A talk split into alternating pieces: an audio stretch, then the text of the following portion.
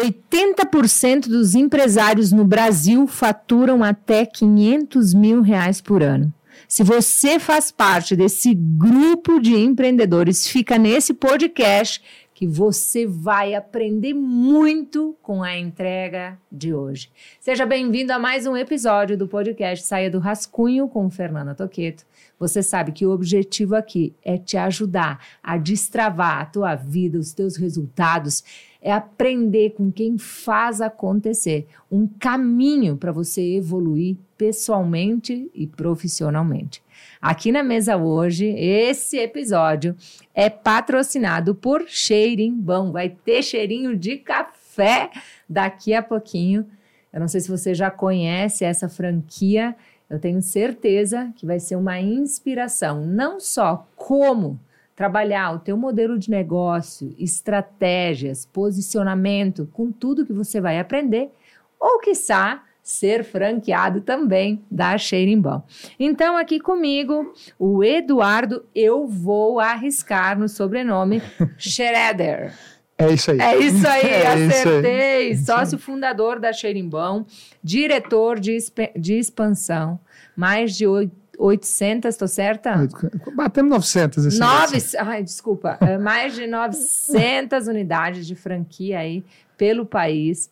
Uma visão, uma capacidade de expansão, de crescimento. Estou em altíssima expectativa aqui para aprender contigo e para contribuir com quem acompanha o podcast. Você aí que está nos ouvindo, vai dando sinal, vai nos dando um feedback dos aprendizados, compartilha, ajuda quem está precisando só de uma virada de chave. Uma Nossa. palavra não muda o jogo, mas ela abre uma visão daquilo que vai transformar o jogo. Vamos lá com, compartilhar um pouquinho, então, como, como Eduardo, o que fazer, né? 80% das empresas faturam até 500 mil por ano. O que, que é importante nesse, nesse contexto para evoluir, para crescer, para transformar? Né? A gente sabe que a dor do crescimento ela é presente em todos os negócios. Eu quero te ouvir um pouquinho e, ajudar quem está nos ouvindo aí também. É isso. Obrigado, obrigado por essa oportunidade, obrigado por a gente estar aqui colocando também a nossa marca nesse podcast. E vamos lá, vamos lá. É, Fê, como você começou dizendo aí, é, eu, eu sou um cara que já há alguns anos eu trabalho. Primeiro, eu nasci sendo pequeno empresário, um micro e pequeno empresário. Eu passei por essa cadeia, então eu não sou herdeiro, eu não ganhei nada de ninguém. Então, às vezes as pessoas veem o Eduardo hoje com essa empresa e acham que o Eduardo não trilhou o caminho. Não, eu trilhei o caminho. Eu passei pelo caminho. Eu sei qual é essa dor do crescimento do pequeno empresário. E eu, como franqueador, eu tenho ainda mais essa visão, porque eu sei que quem está vindo para empreender numa franquia, como é a nossa, que não é uma franquia é, é, que vai te trazer. Eu até tenho meu franqueado de mais de milhão de reais, mas é uma exceção. Eu falo isso, são algumas exceções que eu tenho, mas eu tenho um, um pequeno negócio. Né, de cafeteria, onde as pessoas vão ter, vão girar nesse faturamento aí tá? Alguns mais, mas se mantendo nisso aí um pouco mais. Só que esse dado é um dado, Fê, que no Brasil, a maioria dos empresários do Brasil é feito por interiores. O Brasil não é um Brasil de capitais. As pessoas têm mania de olhar o Brasil de uma maneira diferente, mas o Brasil é o Brasil de interiores, onde 80% dos negócios de interiores eles giram em torno desses pequenos empresários, que aí estão inclusos os MEI e os caras ali chamados super simples, né? São esses caras que abrem aqueles pequenos negócios para vender roupa que ele corre é, num, num, dia, passa na feira da madrugada no Brás, carrega de mercadoria e vem vender naquela cidade interior a roupa na semana. Na outra semana ele vai de novo e volta. É o cara do restaurante que corre em São Paulo no Mercadão para comprar mercadorias e voltar para trazer algo de qualidade ao restaurante. É o cara do hortifruti que vai no Ceasa buscar ali e te serve. Você acha que um hortifruti fatura milhões de reais? Claro que não. Hortifruti fatura pouquinho, é aquilo, aquilo ali por dia, é mil reais por dia, mil e poucos reais por dia. O Brasil é feito desses empresários de mil reais por dia. E vendo isso, não, ainda não. e vendo isso, né? É, participando desse, desse mercado, eu falei assim: olha só, gente, a gente eu, eu preciso falar para esses caras. Porque quando você olha para o mercado de modo geral, você vê um monte de gente, tá? Tem um monte de gente no mercado falando para quem? Para o empresário milionário, o empresário bilionário, o empresário do. É, é, ontem mesmo eu estava vendo um anúncio. Você que, você que tem mais de 10 funcionários, 10 vendedores e fatura mais de 2 milhões de reais, vem para essa mentoria tal. Pô, a mentoria é top. Mas quantos são esses empresários? São esses caras que movimentam o Brasil de verdade? São não. Quem movimenta de verdade essa rede de cafeteria aqui, que nós batemos 900 unidades agora, são nós fechamos o ano com 569 CNPJs ativos. Você imagina, dessas 900, são 569 lojas em funcionamento já, e as outras vindo agora em janeiro, a gente já inaugurou mais um monte. Mas até então, você imagina, são esses caras que movimentam o Brasil. São eles que fazem essa, essa roda girar, são eles que aguentam essa crise. Só que esses caras, não tem ninguém falando para eles. Uhum. Não tem ninguém querendo mudar a mentalidade deles. Não tem querendo, ninguém querendo ajudar esses caras a evoluírem, a encontrar o caminho certo. E eu vejo esses caras cometendo erros que eles poderiam mudar o, a, o, o, resultado do negócio dele. Eles cometem uns erros no início que não precisava ser cometido, que são correções simples e básicas, mas eles não conhecem. Vamos então, começar, vamos começar pela mentalidade. o que você considera essencial uhum. na menta, pela tua experiência, pela tua vivência, desenvolver na mentalidade para conseguir uh, avançar nos resultados uh, nesse cenário? Tirar a mentalidade de escassez o pequeno empresário, o microempresário, ele pensa só, ele vem, às vezes ele trabalhava em alguma coisa, ganhava seus dois, três mil reais por mês. Então, para ele, é, tudo de certa forma é caro, e é mesmo, para o que ele ganhava. E ele abre um negócio. Quando ele abre um negócio, ele continua com a mentalidade de escassez porque ele não entende quem é o público de fato que ele vai atender. E aí ele leva a escassez da vida dele para dentro do negócio dele, e aí ele fica sempre tratando o negócio dele no diminutivo. Isso tem algo que meu pai me ensinou desde pequeno, ele falava assim: "Ah, ah, não, porque eu tenho um carrinho, porque eu tenho um golzinho, porque eu tenho um negocinho. Meu pai falava: para com isso. Nunca na sua vida diminua as coisas que você tem. Nunca trate as coisas que você tem. E assim, meu pai tem 84 anos. Naquela época ele me falava isso. Ele nem ele não sabe o que é mentalidade de escassez. Ele, ele não sabe nada disso, mas ele sabia que se eu ficasse na minha vida tratando as coisas no diminutivo, meu escritóriozinho, porque eu sou advogado por formação. E aí, meu escritóriozinho, meu carrinho, meu viagenzinha, meu negocinho. Se eu ficasse tratando desse jeito, eu ia levar essa mentalidade para dentro do meu negócio. Eu demorei anos para entender isso. Mas eu sempre me corrigi nisso. Então, eu não falava carrinho e eu tinha raiva de quem falasse comigo. E esse golzinho que você comprou? Foi meu primeiro carro lá atrás. Golzinho, rapaz, para mim é o melhor, para mim é a minha Ferrari. Porque é ela que eu posso comprar. Então, é, eu acho que a principal mentalidade desse empresário é isso. Mas é, ele, ele não está errado, porque ele vem de uma cultura assim. Ele nasceu assim, ele foi criado assim, muitas vezes ele está no interior, e o interior tem essa cultura, então ele vai abrir um negócio, é um negocinho, é tudo em, tudo aquela coisinha pequenininha, e aí ele não, ele não precifica direito, ele não faz nada direito, ele fica nessa mentalidade de escassez dele, amarrado nisso o resto da vida, e ele não quer gerar valor para o cliente, porque ele, ele não sabe o que é gerar valor para o cliente. Ele não quer gerar porque ele não sabe o que é gerar valor. Ele sabe o que é preço só das coisas. E aí ele vai diminuindo o preço dele, vai diminuindo o preço dele. E aí vem o fator principal: ele não conhece quem é o público que consome dele. Porque muitas vezes eu sou o cara do interior, eu moro no interior. É, o cara às vezes não me conhece. E ele, quando eu chego lá, ele está preocupado de falar comigo do preço. Ah, não, esse, mas compra desse, que esse aqui é mais barato. Esse aqui é isso. Isso acontece muito isso no interior. Uma, uma, uma conhecida nossa falando de um caso, eu gosto muito de fazer analogia, uhum, tá, Fê? E trazer as coisas. Perfeito. Uma amiga nossa estava contando outro dia, estava numa roda lá, contando para minha esposa que ela foi na papelaria tal, comprando as coisas de, de, das crianças agora de escola, e ela foi na papelaria tal. E aí está sendo atendida. E aí a funcionária da loja chamou ela no canto e falou assim: não, não compra essa mochila aqui não. Compra essa mochila lá na outra que está mais baratinho. Essa mochila. E aí, assim, Isso é mentalidade de escassez, porque assim, cada um. Aí você vai falar assim: qual que era essa loja e a outra loja? Por que, que uma loja e outra tinha diferença de preço? Porque o atendimento dessa loja era diferente, porque a posição que essa loja estava na rua era diferente, porque o público que ela atende é diferente.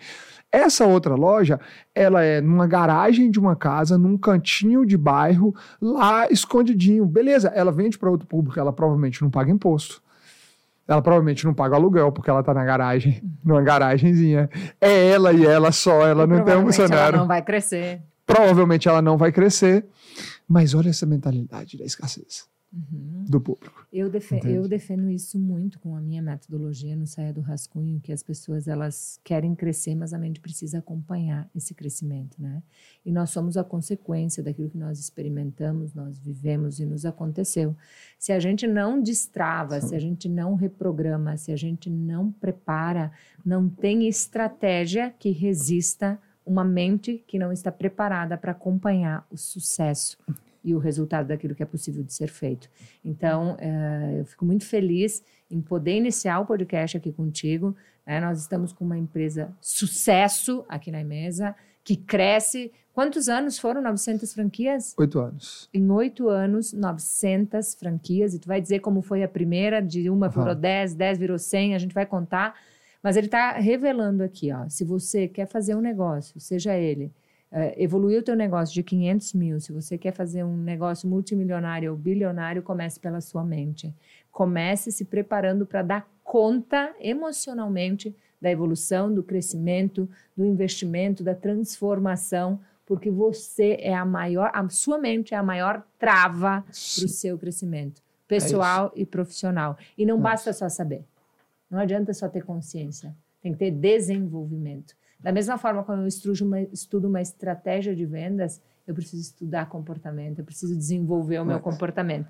E antes de Opa! nós entrarmos na estratégia de como você vai crescer aqui. os teus negócios, chegou aqui cherimbão na mesa para nós. Tem Obrigado. na térmica aí também? Tem. Perfeito. Então nós vamos Obrigado. apreciar aí um cafezinho Vamos. agora. Que delícia. Hum, maravilhoso. Ficou bom, ficou bom. Ficou bom? acertou, ficou bom, Ficou ficou bom. Ó, bom. exigência. É. Ah, então, nós, a gente colocou na mesa isso, né? 80% dos empresários fazem até 500 mil reais. Essa é a Sim. nossa realidade do Brasil dos interiores, né? Ah, você, eu te interrompi para fazer uma... fortalecer essa questão da mentalidade, que é o meu chão, né? O meu chão é treinar o comportamento para as pessoas realmente criarem riqueza na sua vida, né? Treinar a mentalidade para elas transformarem em resultados. Mas tem um segundo ponto muito importante. Por que, que as pessoas ferram com os seus negócios? Isso aí, é, existem os porquês exatamente, e são simples, tá, Fê? São simples, não é algo que eu vou. Porque muita gente acha, "Pô, por que, que tantos negócios fecham? Acho que eu vou fazer o contar aqui, né? Uma, um, um- fazer uma mágica. Não, é muito simples. Mas eu quero só voltar nessa questão da mentalidade, porque é, eu acho que você, você me abriu a mente, a gente estava falando um pouco antes aqui, a gente vai ouvindo as coisas, e eu vou complementar um pouco dessa parte técnica que fazem eles perderem, mas eu acho que tudo nasce da mentalidade. Porque eu fico muito feliz, tu não tem noção Cara, como é para mim que atuo nessa área, que quero convencer a pessoa que me escuta aqui no podcast que não importa o que tu tem na tua mão. Se você não tiver uma mente preparada para conduzir, você pode destruir tudo. E sabe o que você destrói? Destrói você mesmo, destrói teu emocional, pode destruir a tua família, Sim. as tuas escolhas, a tua saúde. Então, para tudo, começar pela mente, começar pelo corpo, para dar conta né, na matéria de tudo que pode ser feito. Né? É, Profundo isso. É na mente, não, e é muito, olha, se você for avaliar quantos negócios que os filhos assumem e depois quebram. O negócio era bom do pai, o negócio funcionava, o negócio era da família, era o votriarca, patriarca, o netriarca, hum, quebra o negócio. Está na mentalidade dele. Ele não foi preparado nessa mentalidade lá atrás. Ou também ele pode evoluir muito o negócio, os que têm a mentalidade preparada. Beleza. Também eu vou trazer a história para vocês do patriarca que cria e não, não expande a mentalidade dele. E quando também aquele filho chega para expandir com a mentalidade, ele também não deixa. Então, só para a gente entender, para começar, o quanto que as coisas tudo passa pela mentalidade. E eu, eu vejo isso acontecer demais. Eu vejo, eu, de novo, eu falo você, eu estou no interior. Como eu estou no interior, Eu vejo esse movimento acontecer mais do que quem está aqui na capital. Apesar de vocês da capital. Que capital, Tchai? Que eu estou no interior também. Né? Você também está no interior? Nós dois, é. A gente assiste a capital muito Exato. bem. E aí a gente que está na capital, pô, você vê na capital o cara voando para lá e para cá, você não tem tempo de conhecer ali a fundo. No interior, você, tem, você senta no restaurante e você conversa com o dono. Você escuta a dor do dono. Tá? Você vai no, no cabeleireiro, você escuta a dor, é o cara, é o, é o dono do salão que está cortando seu cabelo. Então você conhece essa dor dele mais do que o cara da capital. Mas vamos lá, vamos aos pontos que eu vejo, Fê, que a maioria dos negócios no Brasil e desses pequenos negócios que fazem o Brasil, eles quebram. Porque também vem uma outra estatística. Em até dois anos, em até dois anos, é, é duro, mas são 80% desses negócios quebram. Então, olha só, eu tenho 80% que é. São dois 80%, tá, gente? Não confunde, não. Eu tenho 80% que faz isso, mas desses que abrem esses negócios, a taxa de mortalidade é altíssima. É altíssima. Quando se fala do mercado tradicional, começou do zero. Quando se fala em franquia, esse percentual reduz muito. Eu posso estar enganado no tempo dele, mas é de dois anos, três anos, esses negócios morrem, mas tem um percentual que aqui eu não sei te dizer, os que morrem logo na arrancada, no primeiro momento. E é aí que eu quero entrar com você, onde que esse empresário mais erra. Você está lá no interior, eu vou citar aqui muito exemplo de cafeteria, tá? Porque é meu, é meu nicho.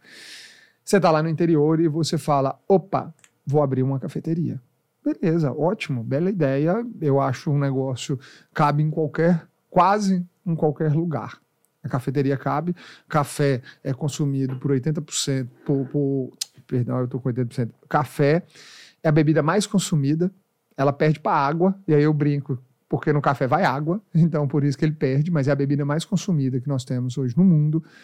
É o café, então quando você se pensa em cafeteria, você, opa, eu atendo qualquer público. Eu atendo qualquer pessoa, a minha cafeteria é para qualquer pessoa. A pessoa logo pensa isso. E aí ela vem, e esse é o primeiro erro que ela comete. Quando ela vai abrir um negócio, ela não avalia quem é o, o nicho, quem é o público consumidor dela. Mas isso é entendível. Por que, que ela não avalia? Porque ela não sabe nem qual é o produto especificamente que ela vai fornecer. Porque fez eu chegar e falar para você, meu negócio, por exemplo, atende quem? Mulheres 35 anos acima, normalmente casadas, normalmente mães. Esse é o meu nicho de mulher. Eu não atendo a menina novinha que não é casada ainda. Eu não atendo esse público. Abaixo de 35 anos é muito difícil, salvo se ela já for casada ou for mãe, porque ela já atingiu um nível de maturidade maior. Então eu não faço nada para esse público feminino mais baixo. Eu não fico desenvolvendo, eu não fico gastando energia no meu negócio para esse público. Eu sei também que o público masculino até vai no meu negócio, mas não consome. Eu sei que o homem. E aí eu, eu faço um desafio para os homens que estão assistindo aqui. Fala aí, você senta na cafeteria, o que você pede? Um café e um pão de queijo, no máximo. A mulher não. A mulher pede um, um caputinoca condicional de doce de leite, e aí ela pede um, um hot dog mineiro, e aí ela pede o adicional do chefe para ter a finalização do chefe na mesa. Que aí vem uma maçarica, ela tira foto, ou ela pede o café, mas ela não quer simplesmente o cafezinho na xícara. Ela quer o café coado na V60, na frente dela, passar daquele cafezinho na hora, enquanto o cara está contando a história para ela. Isso gera valor. Ela paga mais por isso, sem nenhum problema ela vai pagar mais por isso. Então, quando a gente pega a primeira mentalidade, eles não conhecem o público que eles vão atender. Então, eles abrem negócio para qualquer um. E colocam uma coisa na cabeça: não, todo negócio não é para qualquer um. Não adianta que qualquer negócio é para qualquer um, porque não é. Todo negócio tem o seu nicho específico. Tem o seu público que mais consome. Não estou dizendo que as outras pessoas não vão. Elas vão mas ele é o seu nicho principal, é ele que está mais presente. Hoje, 75% dos meus públicos das cafeterias tá, tá nichado isso aqui. Mulher, 35 anos, casada com filho. Tá nichado isso aqui, os outros 25%. As mulheres mais novas e os homens. E todo, todo o resto. E aí, eles consomem o que 75% consomem, tá tudo certo. Segundo erro que eu vejo mais cometido que leva o negócio à falência. São aquelas pessoas que elas não. O ponto comercial que ela vai escolher é pelo preço. É o preço do ponto. Então, aí porque eu consegui um negocinho ali na garagem, no fulano. A mentalidadezinha. A mentalidadezinha pequenininha, aquele pontinho ali de dois mil reais, e vai ser. E ela acha que porque custa mil, dois mil reais, ela vai dar conta de pagar, meu amigo. Se você não faturar, não dá conta de pagar. Então, assim, ponto de 20 mil pode ser mais barato que um ponto de dois mil. Porque se o ponto de 20 mil ele faturar, ele é mais barato do que o de 2 mil que não fatura onde você tem que gastar uma energia muito maior e aí você se perde. Aí é a hora que o empresário se perde. O empresário se perde nessa hora, porque ele não sabe ainda qual é o produto específico que ele serve, que ele tem que ir atrás dos fornecedores e tal. Ele não conhece o público-alvo dele específico. E aí ele abre o negócio em qualquer lugar. O que, que ele começa a fazer a partir daí? Aí ele não tem movimento. Ele começa a queimar o famoso capital de giro que ele já tinha pouco. Aí ele pega um empréstimo no banco. Eu estou falando para você aqui, eu, eu, enxergo o empresário brasileiro. Quem está ouvindo a gente. Eu estou fazendo o mesmo raciocínio, cara. Quem... O cara decidindo, vou abrir a minha empresinha. Ah, agora, aonde? Lá na esquina. Para quem? Aqui vai ser bom, vou conseguir pagar as continhas. Ex vai dar tudo bem certinho. certinho. Vou começar. Tá, mas eu vou vender o que aqui dentro? Exato. Então agora eu vou. Aí eu vou, exatamente. Aí ele põe qualquer cafezinho, ele põe qualquer salgadinho, Olha o inho. Tudo o inho dele, ele vai colocando mercadinho. o mercadinho e aí ele vai mudando. Aí o público não adere, porque está no lugar errado, comunicando de forma errada, com o produto de forma errada. Aí ele começa a mexer no produto. Aí ele vai lá e coloca o que mais transforma a cafeteria é em marmitex de almoço. Aí ele já pega a placa, o negócio é cafeteria em cima. Aí você passa do lado, tá lá, marmitex do almoço, arroz, feijão, farofa, frango. Pode olhar isso. É Brasil. A maioria dos negócios você passa na porta, aí na hora, aí ele começa a querer transformar em restaurante e competir com restaurante. Mas ele também não atrai o público de restaurante. Aí ele vem cá e começa a matar o negócio dele, baixar o preço. Aí ele acha que se ele baixar o preço, ele acha que se ele baixar o preço, ele vai ganhar o cliente do restaurante. Ele não vai de novo ganhar o preço do restaurante. Aí ele fala assim: não, não dá. Então agora eu vou entregar a marmita na, no cara. Ele começa a acabar com o negócio dele. Aí ele já não tinha capital de giro, ele toma um empréstimo no banco para continuar mantendo aquilo.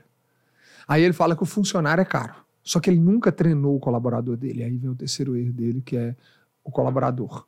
Ele nunca treinou, porque a mentalidade dele continua. Ele transfere a mesma mentalidade de escassez para o colaborador dele. Aí ele fala que a culpa. Aí ele sai para o mercado falando assim: é porque o meu time é muito ruim. Time, tem dois caras, três caras. E aí ele fala: é porque é muito ruim, eles não são. Mas e você é bom? Você é bonzão? Se você é bonzão, treina o cara. Não, você é ruim igual. Ele só está sendo reflexo do que você está fazendo ali dentro. E aí você chega lá, é o funcionário com o celular na mão, uhum. mexendo no celular, não atendendo, e aí o negócio dele não aguenta esse tempo que eu estou te falando aqui. E aí é por isso que você vê no interior tantos negócios abrindo, fechando porta, abrindo, fechando porta, abrindo, fechando porta. Então, conhecendo isso, qual que é hoje meu intuito? É exatamente levar essa mensagem para as pessoas e falar assim, cara, corrija isso na sua vida. Corrige, tem como corrigir. Isso aqui é simples. Antes de abrir o negócio, vamos pensar no negócio. E aí é que entra muitas franquias. E aí muita gente fala, não, mas é porque você é franqueador. Não, não é. Hoje, se eu for abrir, eu vou te falar, eu sou franqueador, tô desse tamanho, eu tô avaliando um outro negócio para abrir no outro nicho, porque eu tenho algumas paixões, né? Além de tudo, a gente tem os negócios que a gente faz, que é uma paixão também o que eu faço, ser franqueador. Eu mas, tive uma visão, tá? Depois que acabar o podcast eu conto. Tá, mas eu tenho outras que eu tenho aquele gosto de fazer ali. E o que, que eu tô fazendo agora? Avaliando uma franquia, comprando uma franquia desse outro ramo. Por quê? Porque eu não conheço o meu público consumidor, eu não sei como que eu vou, quais são os produtos que o público consumidor desse nicho gosta de receber. Eu não sei qual é a metodologia de treinamento dos funcionários que eu tenho que ter. Eu não sei qual é a metodologia da substituição do maquinário que eu preciso. Eu não, eu não conheço ali essa gestão desse negócio. Então, para que, que eu vou ficar me desafiando, fazendo esse negócio do zero, se eu tenho uma franquia que tem tudo pronto ali para mim? Vou na franquia, vou comprar a franquia. Até se a pessoa que está me vendendo ouvir isso aqui vai ficar feliz, porque eu estou decidido comprar, ainda é só por conta de tempo. E se alguém quiser comprar uma franquia, nos ouvir, entender como é Sim. é uma franquia, a gente, a gente, pode colocar em algum lugar desse vídeo um pode. link para fazer uma reunião com vocês para entender como funciona a franquia, claro. como é o, o, a contrapartida, como é toda essa questão de franquia, entender esse negócio, é possível? Podemos, possível. Vamos, vamos fazer assim, vamos colocar um link. Eu Tá. falo com o meu time, eu te mando um link, a gente coloca, e aí eu posso, inclusive, fazer o seguinte: eu adoro fazer as reuniões iniciais de quem está chegando para empreender. Eu adoro. É, é minha. é Hoje, assim, eu deixo normalmente o início, minha segunda, terça e quarta, parte da tarde, Uhum. elas ficam livres para esses agendamentos. Se você entrar hoje no meu site, fizer um cadastro, vai ter lá. Se você quiser fazer um agendamento direto com o Eduardo, sócio fundador da marca, clica aqui. Aí você tem, lógico, passar por um crivo, porque não dá para eu sair falando com todo mundo. Aham. Então, um dos crivos que eu peço é tenha o dinheiro disponível para investir, porque não dá para eu ficar falando se você ainda não está preparado financeiramente. Então, se tem um dinheiro, eu já tenho esse agendamento, eu vou pedir para deixar esse link Perfeito. para falar direto comigo, porque assim, é minha, essa é a minha grande paixão, é falar de negócio, e aí eu vou com a pessoa e eu, eu bato um papo ali de 45 minutos com ela, contando exatamente isso aqui. Olha, você não pode errar nisso, nisso e nisso. Você tem que seguir assim, assim, assim. Nossa franquia desce dessa forma, vai custar X para você, seu investimento total, e nós vamos te preparar assim, assim, assim. Está disposto? Tá. Aí, se ela está disposta, eu, eu deixo ela continuar é assim com o meu que time funciona, comercial. Ponto. É. Só faz ele só, só, leva a nossa sigla. Saia do rascunho que ele vai saber que você saiu daqui. É, Ah, enquanto você falava, eu, eu estruturei em quatro pontos assim. Prepare a sua mentalidade.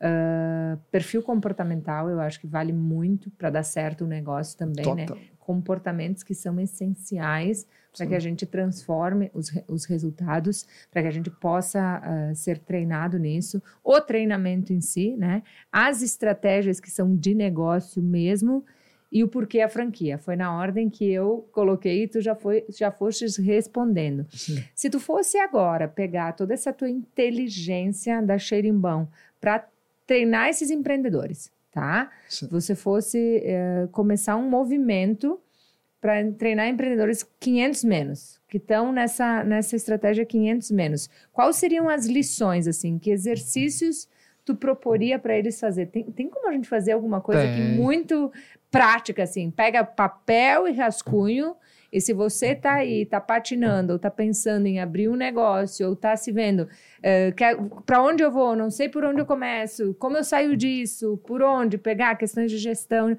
com a tua prática e a gente realmente entrar dentro de um negócio agora e com essas intervenções a gente deixar uma contribuição? Vambora. Vai. Então vamos Totalmente possível. Vambora. Passo, passo número um. Eu vou, antes do passo número um, eu gosto sempre de deixar a pessoa pensando em algo. Então eu vou te contar aqui uma. Você vai mentalizar essa historinha que eu vou te contar. História não, esse, essa escolha agora da sua vida. Tá. Tem uma porta na sua vida que, se você entrar nela, você tem 100 milhões de reais. Tá. Para muita gente, a gente acha que isso é a solução do problema da vida dela. Aham. Na outra porta, você volta no tempo, tá? Com todo o aprendizado que você já adquiriu até aqui. Então você volta lá, anos atrás, eu tô com 36, eu volto lá, sei lá, quando eu comecei a empreender, com meus 16, 18 anos, eu comecei a empreender ali. Eu volto lá, mas com o conhecimento que eu tenho hoje do que eu vivi com 36. Se você tem 40, 50, faça a mesma coisa. Volte e faça essa escolha de porta. Eu fiz esse teste. A grande maioria não escolheu 100, mi- 100 milhões de reais. Escolheu voltar no tempo. E isso tem um grande significado, que é o seguinte: as pessoas, eh, quando elas escolhem voltar no tempo com o conhecimento de hoje, elas falam, eu não cometeria os mesmos erros que eu cometi lá no passado, porque elas sabem que os 100 milhões de reais vai resolver uma parte, não todo. O problema porque o dinheiro ele não resolve todos os problemas. A vida esquece, não resolve. Não resolve. Eu passei por uma situação, você sabe, um pouco. Beleza, o dinheiro me ajudou muito, mas se não fosse o papai do céu lá para resolver, tinha coisas que eu não podia fazer nada, que meu dinheiro não comprava, que meu dinheiro não resolvia. Tá? Então, a pessoa escolhe isso. E o que, que isso quer dizer que a, a grande maioria escolheu voltar no tempo? Porque ela queria ter o aprendizado. Só que você não precisa, você não tem como voltar no tempo. E muito provavelmente você não tem como a porta de 100 milhões também. Então, você não tem como voltar no tempo. Mas a outra porta de voltar no tempo, você tem como fazer algo muito parecido com ela, que é o seguinte: aprender com quem já passou pelo caminho. Uhum. O que Então, nós vamos aprender? A primeira mentalidade, você? a primeira Agora. mentalidade é exatamente essa: é aceitar que pessoas que já passaram pelo processo, elas têm muito a te ensinar. Elas têm que ter passado pelo processo. Então, cuidado com quem você está conversando que não passou pelo processo. Então, quem já passou pelo processo pode adiantar etapas para você. É igual você saiu para vir para cá, para São Paulo. Se você nunca veio, vai ser complicado. Mas você coloca o GPS, ele vai te ajudar. Então, o GPS é quem? Quem te orienta o caminho. Então, você tem um monte de tecnologia que faz essa, traduz para você. Você coloca o caminho. Aí, beleza, o segundo passo. E é muito. Só me vem na cabeça questões voltadas para a mentalidade, porque eu acho muito simples o resto das coisas a se fazer, de verdade. Porque se o cara quebrar essa primeira barreira aqui, que ele precisa aprender com quem tá, ele vai para a segunda, que é de fato ter buscar ser aficionado por buscar mais conhecimento. Pessoas que buscam cada vez mais conhecimento ali na, na, na vida dela, elas vão fazer a diferença. Ontem eu ouvi de uma amiga nossa em comum, ela me levou no escritório dela, me mostrando, ela falou, cara, se você colocar, eu duvido uma pessoa, não foi ela que escreveu o livro, ela, ela só, é, ela organiza os livros, né? E aí ela falou, a pessoa que lê esse livro, do início ao fim e colocar isso aqui tudo em prática, não tem como ela dar errado na vida. Eu olhei para ela assim e falei, uai, mas que é isso? Dá essa fórmula aí. Aí eu peguei e comecei a folhear, eu falei, tem sim. Tem sim, lógico que tem. Mas tem como? Se ela não mudar a mentalidade dela, nada que ela vai ter nesse livro, que tudo ela vai achar balela. Tudo ela vai achar que ela não vai deixar esse segundo passo, que é absorção de conhecimento, entrar na vida dela tá? Ela não vai deixar essa absorção de, de conhecimento entrar na vida dela. Eu vou falar algumas coisas que não estão voltadas muito para o técnico primeiro, tá? Que eu acho que essas três primeiras estão voltadas. A terceira coisa, essa pessoa tem que cuidar da saúde dela. Hum. Essa pessoa tem. Gente que não cuida da saúde não consegue ter mentalidade de avanço. Fê, hoje, para vir para cá, eu nadei antes. Eu falei, pô, eu tenho que ir lá e eu tenho que dar o meu melhor. Eu tenho que estar com a cabeça boa. Aí eu fui nadar. Não é o eu, a minha modalidade que eu mais gosto. Mas eu falei, é ela que eu vou fazer. Ai, eu coisa. Eu fui caminhar 40 minutos. É, não é a modalidade que eu, é a que eu menos faço. E a que eu mais gosto é correr. Eu falei, não vou. Eu tava com o tênis e a sunga. A sunga. Vou nadar. Fui nadar. Nadei 1.500 metros, tranquilinho. Pá, cabeça já tum. Fui tomar meu café da manhã. Fruta. Uhum. Leve e um cafezinho e um suco. Beleza. Mas por que isso, Eduardo? Porque, cara, se eu pegasse e colocasse salsicha para dentro, um monte de comida pesada lá, porque o café da manhã tem de tudo, um monte de coisa pesada, chegasse sua cabeça não vai funcionar. Então, aquilo que você coloca para dentro do seu corpo tem que estar tá ali mensurado. Eu almocei, ontem até almocei mais. No jantar, a gente estava, eu falei, não, eu quero só isso aqui, ó, pum, pum, uma comidinha leve, porque eu também precisava dormir bem. E se você come mal, você também dorme mal. Então essa pessoa precisa cuidar da saúde em todas as esferas. Então não vem me falar que você tá um pelo... desculpa, às vezes eu sou assim, tá? Vai, eu falo tá assim, você tá um pelotinha e tá tudo bem. Não tá. Não tá. Não tá. Você tá com coisas no seu corpo que está desregulada. Ai, mas eu fiz exame, tá tudo não, não, não, não, não tá tudo normal. Não tá tudo normal, porque o primeiro indicador do seu exame é o seu peso. O seu primeiro indicador do seu exame de saúde é o seu peso, meu amigo. Se você tem 1,83m e está pesando 110 quilos, como eu era, eu não pensava direito. Você não raciocina direito. E isso, então você passou, você acha que você quebrou a mentalidade aqui, você acha que está buscando conhecimento, você chega na terceira.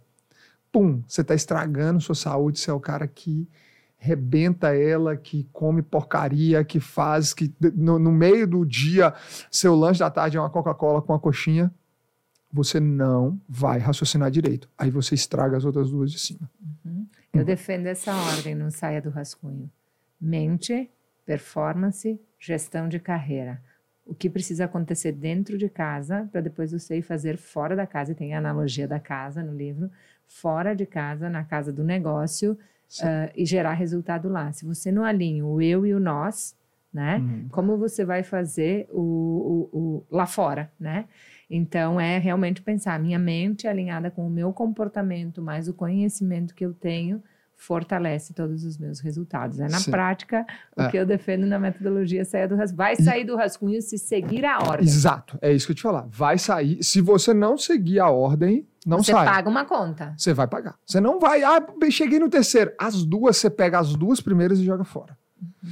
Beleza. Você passou dessa terceira e falou: opa, e agora? o que que eu preciso, qual que é esse quarto ponto que aí eu vou chegar, que aí eu propriamente assim, eu tô no meu negócio e eu preciso fazer. E aí vem aquela palavrinha que todo mundo fala, como que você consegue ser? Não, eu, eu, também eu tenho minha dificuldade também, disciplina. Lógico que eu tenho minha dificuldade de ser disciplinado. Para! É difícil para qualquer um. É complicado para qualquer um. E, só que a disciplina, você vence ela de uma forma. Se você tem um objetivo no final, você falar assim, pô, eu quero isso de verdade, a disciplina é ir até aquele objetivo, independente das circunstâncias, independente dos acontecimentos. Aconteceu um fato, mas beleza, cara, meu objetivo é aquele. E eu vou atrás dele, independente das circunstâncias, independente do que está acontecendo. Eu vou acordar todos os dias e vou treinar. Porque isso vai me manter disciplinado. Eu vou vir aqui e vou gravar com você, vou sair, vou para o meu escritório, vou continuar trabalhando, vou fazer tudo o que precisa ser feito hoje, independente de eu querer ou não.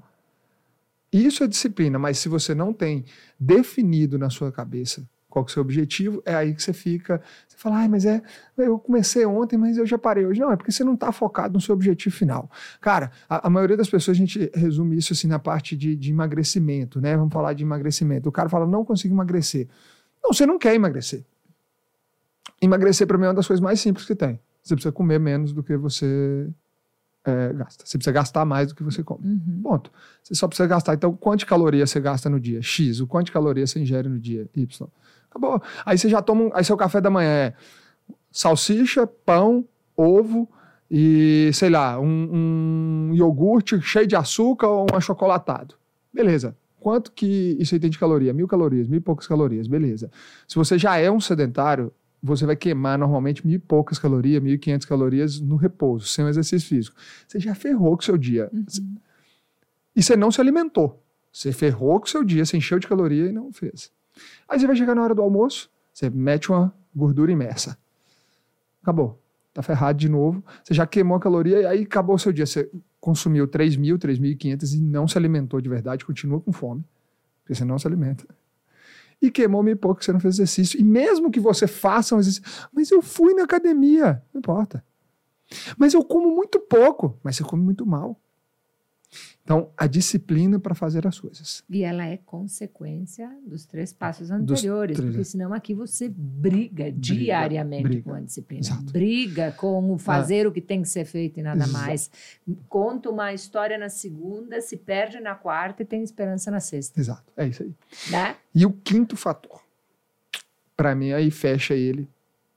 O, seu, o que você está querendo tirar do rascunho e fazer na sua vida coloca uma coisa na sua cabeça, só vai dar resultado. Aí, se meu sócio está aqui, ele fala, para de falar desse jeito. Eu falo, não, eu, eu falo mesmo para o povo ver se eles colocam na cabeça deles.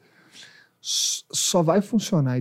Você vai colocar essas quatro bonitinhas. Você é disciplinado, você cuida da saúde, você é o cara que é, é, busca conhecimento, você mudou sua mentalidade, beleza, você fez tudo. Só que se o quinto, que é o seu negócio propriamente dito, feito, dito, né? Ele não impacta a vida das pessoas.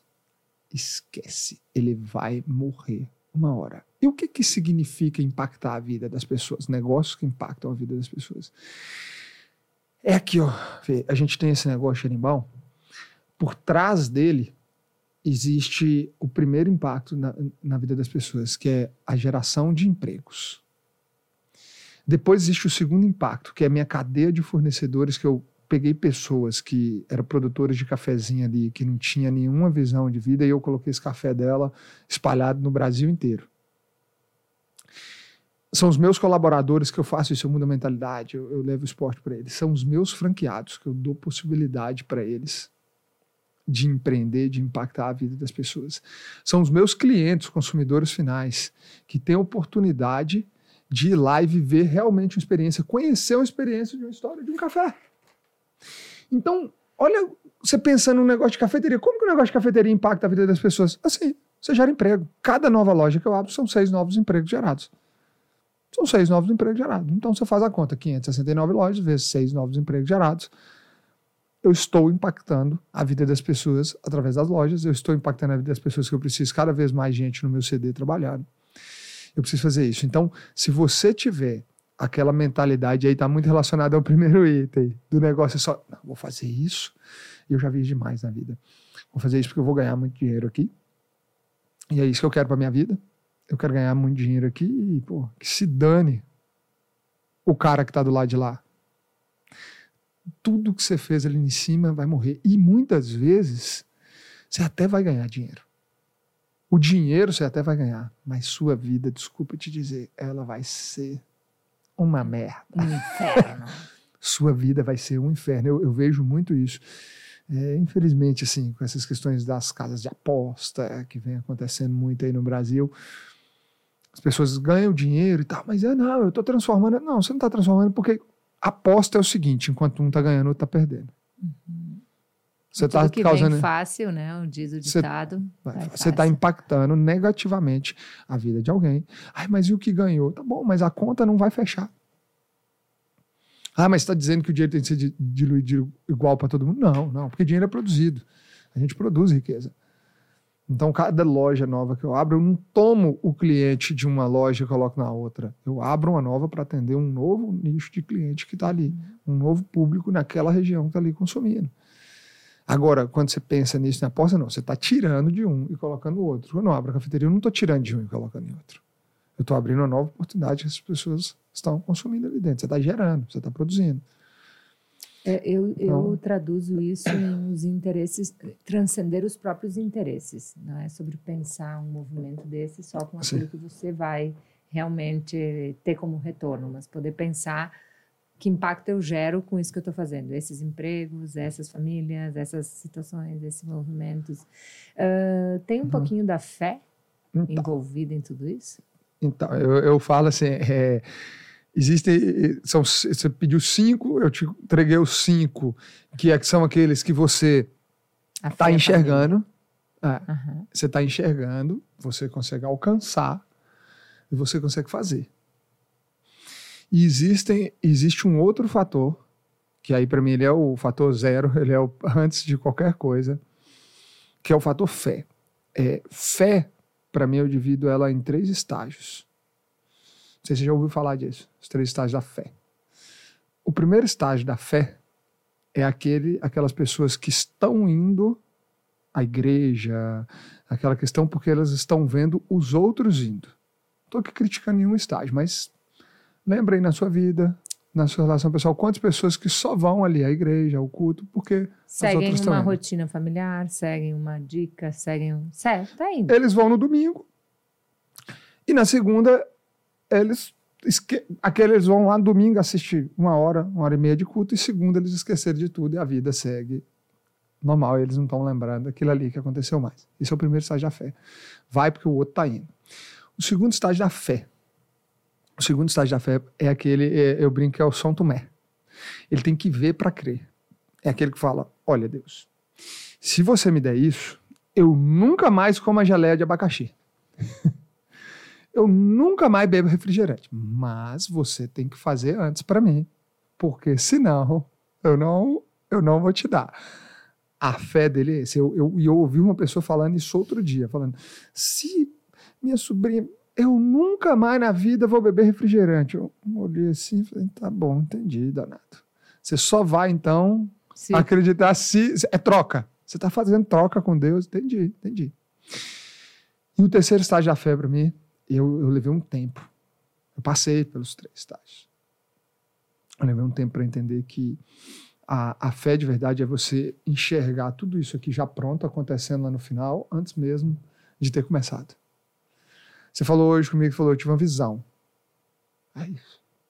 Você já está tendo a visão do que vai acontecer. Deus a gente mostrou isso aí. E na minha vida foi dessa forma. Eu, em 2020, eu conheci terceiro estágio da fé, o que era de verdade, o que era. Eu passava um momento muito difícil na empresa, era pandemia, a gente estava praticamente quebrado. 2020 estávamos quebrados. Nossa história é 2000, 2016, 15 mais ou menos 16, nasce o negócio, não dá nada certo, o negócio morre em meados de 2016, morre, não dava certo. O que a gente estava fazendo era café, dois leite, pão de queijo, a gente retoma ele, para, remodela, repensa, volta, até 2020 a gente chega a 200 lojas, capengando, chegando em 200 lojas em 2020, vem a pandemia. Mas antes disso a gente já estava quebrando. A pandemia salvou. Vocês estão ouvindo? A pandemia salvou. Eu estava quebrado antes da pandemia. Eu estava quebrado de pé. Eu estava quebrado de pé. Eu, eu devia 10 milhões de reais naquela época. Eu devia 10 milhões de reais. Estava quebrado. E aí eu peguei, aí beleza. E aí naquele momento, por alguma questão, eu fui em um evento. Eu gosto sempre de honrar o nome dele por onde eu passo. Fui no evento do Kaiser. E fui nesse evento do Kaiser para falar de negócio. E aí cheguei nesse evento do Kaiser para falar de negócio. É, as pessoas que não, né, pelo menos essa parte da mentalidade de buscar conhecimento, eu, eu, eu, essa, eu já tinha ultrapassado. Mas também não cuidava da saúde não, tá? Pesava 110 quilos nessa época. Mas a mentalidade eu tinha ultrapassado a primeira aqui. Por isso que eu te falei que é essa ordem aqui. E aí eu cheguei nesse evento do Kaiser. E aí, quando eu cheguei, um louvorzão tocando. Aí meu sócio olhou para mim, o Wilton olhou e falou assim: Eita, é evento de crente, hein? Se mandar eu levantar a mão, eu vou te dar uma cotovelada. falou assim. No segundo louvor, tava nós dois com a mão pro alto, chorando. E beleza, tocou aquele louvor ali, que tocou e Negócio, pau. negócio, pau, negócio, pá, pá, pá, pá, o Kaiser, pá, chama a gente lá na frente, fala do seu negócio, qual que é a sua dor, minha dor hoje está sendo essa, não, monta essa estratégia, essa, essa e essa que vai te ajudar a vender, pá, pá, pá, pá, pá, pá. Naquele momento eu, eu me recordo muito, estava o Pablo Massal e o Zanon lançando uma franquia, hum. fazendo um método de lançamento, eu estudava naquela época Érico Rocha com fórmula de lançamento, o Kaiser falou, beleza, é isso, pá, pá, pá, pá. Aí chegou o final, aí o evento dois dias, a gente não, a gente ia embora no domingo, não foi, ficamos lá. Final do evento, o Kaiser falou: ó, acabou, a entrega tá feita. A apresentação do Kaiser tinha quatro palavras, a última dela era Jesus. Ele falou: agora eu vou falar sobre isso aqui. Fica quem quer. Eu não vou falar sobre religião, mas fica quem quer. Quem não quiser, a galera não foi embora, ficou. E aí ele começou a falar da vida com Deus, entrega. Eu olhando aquilo, aquilo me tocando, me tocando, eu passando aquele filme na minha vida. Eu, meu Deus, o que está acontecendo comigo? Eu sentado e aí, aí, tinha um pastor lá, o David Kilo, cantando. Ele falou: Olha, quem quiser receber a Deus, levanta e vem aqui na frente. E uma galera foi levantando e eu tinha participado muito do evento inteiro, falando de negócio. Porque mesmo eu com esse problema, eu já conhecia muito de negócio em 2020. Eu tô, vai fazer 20 anos agora que eu tô no mercado. Então eu já conhecia muito nessa época. E aí o Kaiser, aí eu parei e falei assim, Deus, eu não consigo levantar. Eu, eu me recordo dessa eu não consigo, minhas pernas não levantam, eu não consigo. Eu tinha aquela coisa, um misto de vergonha, de, porque estava sendo filmado, estava transmitindo ao vivo no, no, Instagram do Kaiser, meus amigos seguiam, minha família seguia. Eu falei, ah, esse povo acha que eu estou num, né, aquela coisa, não é vendo de crente, não é vendo religioso, eu não vou levantar. Eu falei, Deus, você tem que me fazer levantar. Eu sozinho eu não consigo. Falei isso. Quando eu falei isso, eu olhei para o lado, o Wilton estava do meu lado, assim, o Wilton fez assim, uma mão para mim. Me deu a mão.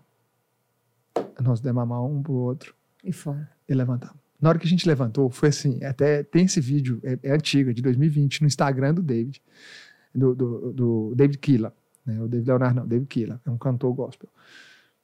E aí, tem esse vídeo lá, a galera vibra. É o filho dele tá até filmando, porque falou assim, a galera vibra, porque foi quem tinha que levantar e eu e o Wilton, que participamos do evento a gente não tinha levantado. Quando a gente levanta, a galera, a galera assim, vai à loucura.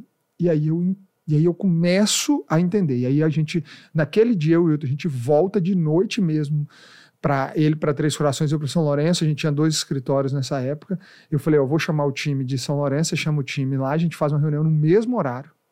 E eu queria contar aquilo para minha esposa. E eu cheguei para ela, eu cheguei era quatro horas da manhã em casa, viajei a madrugada inteira. Cheguei quatro horas da manhã, falando com ela. Falei, eu tenho que te contar. Minha vida transformou. Minha vida, nossa vida, eu falava, nossa vida, agora é isso. Nossa vida é entregue para Deus. Chamei todo mundo da empresa, falei, olha, vocês vão achar que a gente é louco.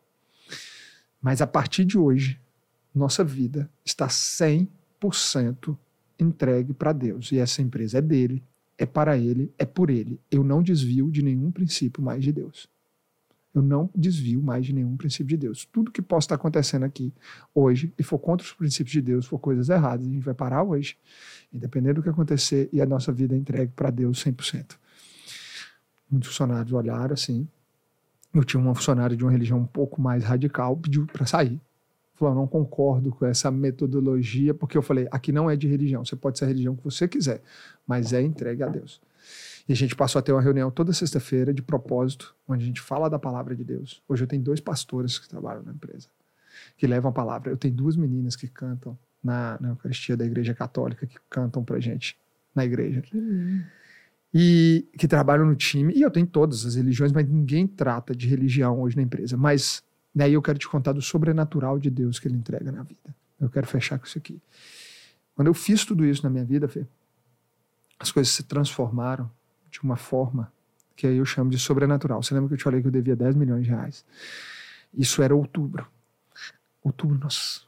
Aquele outubro ainda, nós vendemos igual água, você não tem ideia. As lojas foram retomando, eu vendendo franquia Paraná. Novembro nós explodimos. Dezembro nosso telefone toca. É piada lembrar, falou assim: ó, Michel Teló tá lançando uma música, chama Café Coado, e ele tá atrás de uma marca de cafeteria e ele gostou de vocês. Eu falei: como é que Michel Teló me conhece, meu gente? Meu Deus. Michel Teló, Michel Teló, nosso cantor famoso, era do The Voice. Aquela época, The Voice era o programa mais estourado do Brasil, porque não passava quase nada. E ele quer lançar essa música no The Voice, no último dia do The Voice. Nós ouvimos a música, eu, eu, a gente chorava assim. Quanto vai custar isso, meu Deus? Um milhão de reais. Aí, eu, a gente na reunião com eles, online. Uhum. Beleza, tá fechado. Tá fechado. Como que paga? Olha, no dia antes da gravação, até antes da gravação, você tem que dar 300 mil. Ele parcela e o restante ele parcela em parcelas de 50 mil, 50, assim, aí vai, vocês- ele consegue até 50 mil, ele consegue ajeitar de parcela para vocês, porque tem uma parte da produtora que tem que pagar por fora, tinha uns 100 mil, e o resto parcelas ali de 50, 100 mil, ele vai ajeitando para vocês até o final do contrato, que eram de seis meses o contrato. Então a gente estava comprando uma música por seis meses e a imagem do Michel Teló em todos os canais de comunicação que ele aparecia. Aí era um, meio de semana, eu falei, Vitor, nós vamos arrumar o dinheiro, nós temos que arrumar o dinheiro, nós temos que arrumar o dinheiro. E foi também coisas de Deus. Eu conheci uns dias, uns tempos antes, um mês antes, eu conheci um cara chamado Júnior Estocco, que é dono do Banco Paulista. Conheci esse cara, dono de banco. Ele gostava de cavalo, eu também. Pá, conheci esse cara. E na sexta-feira, meu telefone toca. Aí eu tinha feito umas operações com ele financeiras, a gente estava precisando naquela época, meu telefone toca. Era o Júnior Estocco, me ligando. O dono do banco tá me ligando. Sexta-feira. Fala, Júnior, beleza, beleza, trocando ideia, papapá. Ele querendo saber como é que estavam as coisas, cara, tal. Falei, Júnior, deixa eu te contar uma loucura. Ele falou, conta. Aí eu contei a história do Michel Teló, eu falei, cara, eu preciso pagar 300 mil segunda-feira, velho. Pra dar certo, porque esse, era 7 de dezembro eu tinha que pagar, eu lembro que é o dia do aniversário do meu pai, pra gravar dia 9. Aí tinha que pagar a produtora, né? Eu precisava de 300 naquele momento. Ele falou, ele me chama de mineiro, mineirinho, não tem como te arrumar esse dinheiro, cara. Você tá estourado já, velho. Eu já tava nessa época, o nome tava sujo da empresa, tava negativado, o meu, pessoa física, negativado. Três anos atrás, gente. Quatro. Três anos atrás. E aí eu, putz, aí ele falou, mas deixa eu fazer um negócio, eu não sei o que que é, mas eu, eu gosto de você. Eu vou te arrumar esse dinheiro na pessoa física. Eu vou tirar do meu mesmo, pessoa física, vou te emprestar, você vai assinar uma nota promissória para mim. Depois a gente vê como é que você vai pagar isso aí. Eu falei, beleza. Aí nós fizemos uma ação também com os franqueados, para os franqueados pagarem uma parte da ação. Os franqueados pagaram na época 600, a franqueadora bancou 400. Mas eu precisava receber, eu precisava dar os 300. E o Júnior, estou na segunda-feira, fez a TED na minha conta de 300 mil reais. E na mesma hora eu mandava, eu pagava, ó, toma aqui, para a conta do Teló, para a conta do empresário, para a conta do sei o quê, eu mostrando para ele, ó, Júnior, tá tudo pago. Gravamos a ação no- na quarta. Era para sair, eu lembro como se fosse hoje, era para sair dia 18 de dezembro a ação. Aí o Michel ligou pra gente. Aí o Wilton fez uma live com o Michel Teló. Aí já começou a estourar antes. Michel Teló liga e falou: vou cantar a música amanhã no The Voice. Vai lançar amanhã a ação. Pá, lança café coado. E aí o Michel Teló não para por aí, não. Nós vamos mandar 50 kits do seu café para os meus amigos. Mas quem eram os amigos do Michel Teló? César Menotti Fabiano, Fernando Sorocaba, Ivete Sangalo, Faustão. É, pensa todos esses caras da TV, mais André Marques, não sei o que, 50 desses caras. Nós organizamos tudo, soltamos. Esses caras eram o tempo inteiro postando. A gente, ó, aqui, ó. Naquele mesmo mês, da gente ali negativo, eu faturei um milhão e meio de reais a mais do que eu faturava naquele dezembro. Isso na franqueadora, fora nas lojas na ponta. Fora nas lojas na ponta. E para finalizar a história, esse ano foi aquele surreal. Chegou em agosto de 2021. A gente estava com as dívidas controladas. Você sabe o que a gente estava fazendo? Acho que, salvo não, foi dia 28 ou 29 de agosto de 2021. A gente estava sentado num hangarzinho esperando o nosso avião chegar que a gente tinha comprado. Menos de um ano depois a gente estava sentado. Então, se eu não te disser que isso é o sobrenatural de Deus, agindo. Aportado de tudo. De tudo isso resto. aqui, porque se você não fizer a sua parte, Deus de... não faz por você. Isso, isso. A sua parte, Deus não faz por você. Coloca isso na sua cabeça. Minha parte eu fazia todos os dias. E aí, junto disso, eu decidi fazer um Ironman eu comecei a emagrecer, eu comecei a cuidar da minha saúde. Minha vida era entregue para Deus. Hoje eu e minha esposa, todos os dias de manhã, a nossa vida é entregue para Deus. Se você chegar na minha casa, todo domingo você chegar, meu, a minha casa é louvor tocando, é a gente assistindo a uma pregação, a gente assistindo alguma coisa, é a gente entregar a vida para Deus. São meus filhos, meus filhos não sabem o que é a música bate bunda, não sei o quê. Meus filhos ganham, tocam vitória, eles sabem cantar a vitória no deserto, mãezinha de Deus, bênçãos que não tem fim, eles sabem cantar essas músicas. Isso é o caminho de Deus. Que, que episódio poderoso. Vocês aqui esperando hum. que eu fosse perguntar tudo sobre franquias. que isso está em vários outros podcasts e mais do que isso, ele se colocou à disposição para falar com você sobre como ele vai abençoar os teus negócios. Se fizer sentido realmente para você uma xerimbão, é só chamar. Mas eu quero só reforçar: é preciso fazer o caminho. Cuide Sim. da sua mente, invista em conhecimento. Investir é tempo, às vezes, né? Porque o conhecimento está na palma da mão, tá né? na palma da mão. Cuide da sua saúde. saúde. A soma dos três te trará, se você realmente onde quer, sabe onde quer chegar, a disciplina. Sim. Depois, você precisa entender o que você realmente quer, né? Eu acho que quando a gente uh, entende o que a gente quer e faz para impactar o outro, como você falou, e não só a gente, o jogo muda. Mas quando você transborda fé sobre tudo isso, você nem você acredita o que está acontecendo. É, é sobre isso. E é muito curioso, porque cada vez mais vem para o podcast Saia do Rascunho Histórias como a tua, que no final a fé mostra que esse é o caminho que as pessoas estão esquecendo de abraçar. Eu quero Isso. agradecer pelo teu tempo, pela tua dedicação. Né? Foi muito situacional. Eh, essa vinda aqui para o podcast, né? A gente organizou em outro momento, transferiu, quase não saiu. Por causa dessa vinda, eu agitei um networking. Esse networking que nós fomos ontem à noite foi Poderoso. providencial para mim, para ti, para todas as pessoas que estão conectadas conosco. Eu acho que gente, cada um de nós, nos seus movimentos, tomou decisões muito importantes. Então, eu acredito que o cara lá de cima conecta as pessoas certas, na hora certa. Fica o meu convite uh, eh, para Xerimbão aí tá acompanhando os movimentos com os meus empresários lá em Gramado. Tu sabe o quanto vocês são especiais para nós, para mim, para o Isaac, que a gente se encontre sim, no Ironman. Sim. E gratidão, muito obrigada. Me traz paz no coração, assim, poder encerrar esse encontro de hoje com essa contribuição. Muito obrigada. É isso, eu, eu que agradeço você pelo tempo, pela disponibilidade, por abrir, né, o que você falou. Talvez se fosse ano passado que a gente ia gravar, não, não, a gente não falasse sobre isso. Enfim, né? Deus faz tudo direitinho. E se eu puder deixar uma mensagem para quem está nos assistindo Deve. aqui, é o que eu sempre digo em toda hora aqui, todo, por todos os lugares que eu passo, todos os lugares onde eu falo, mais 24 horas, se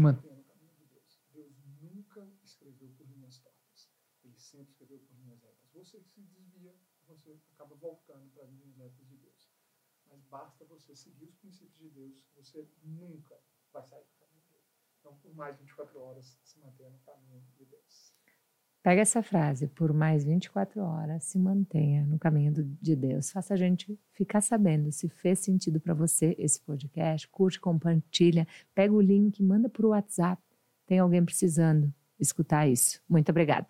Obrigado, valeu.